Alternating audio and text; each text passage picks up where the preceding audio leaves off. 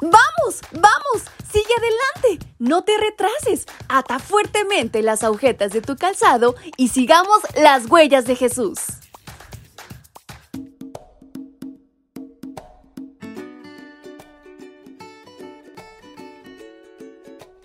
Hola, hola chicos y chicas, ¿cómo están en esta mañana? Su amiga Fabi les acompaña nuevamente y les da la más cordial bienvenida a este su devocional para menores y adolescentes. Y saben, en esta mañana de este 26 de junio hay una gran historia por descubrir. ¿Quieren saber de qué se trata? Pues vamos, acompáñenme. Abimelech. Yo les pregunto, ¿han actuado ustedes con verdad y honradez al hacer rey a Abimelech? Han tratado a Jerubal y a su familia con la misma bondad con que él los trató a ustedes? Libro de Jueces capítulo 9, versículo 16. ¿Pensabas que Saúl fue el primer rey de Israel? En realidad, el primero fue Abimelech por tres años, pero no se le cuenta porque Dios nunca lo eligió. De él aprendemos lo que nunca hay que hacer. Abimelech era hijo de Gedeón. Primero, mostró su ambición de poder cuando inventó una historia de que entre todos sus hermanos era la mejor opción para gobernar. Y tenía 70 hermanos. ¿Puedes imaginarlo? Reunió a todos sus seguidores a quienes les pidió dinero. Ellos le entregaron 70 ciclos de plata, recaudados del templo a Baal. ¿Te puedes dar una idea de qué tipo de personas lo apoyaban?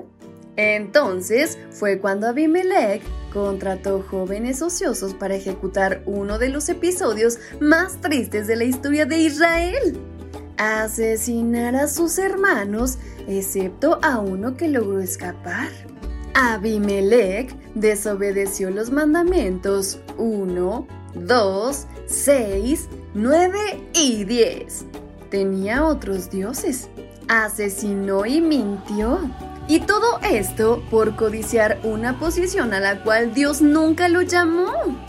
Nunca luches por una bendición que no es para ti. Si luchas por lo que no te corresponde, se convertirá en una maldición. El hermano de Abimelech que logró escapar y salvarse fue Jotam.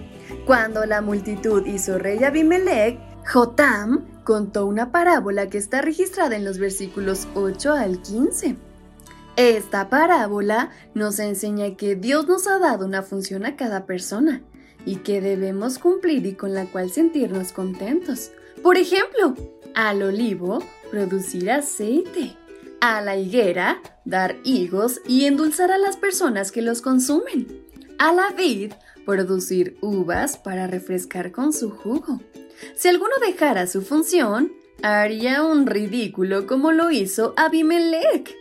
Descubre tu misión y recibe con alegría las bendiciones que Dios te da.